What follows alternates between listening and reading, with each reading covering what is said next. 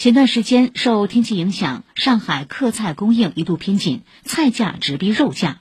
最近天气晴好地产蔬菜的产量大幅回升。记者采访发现申城菜价有望在一段时间内趋于平稳。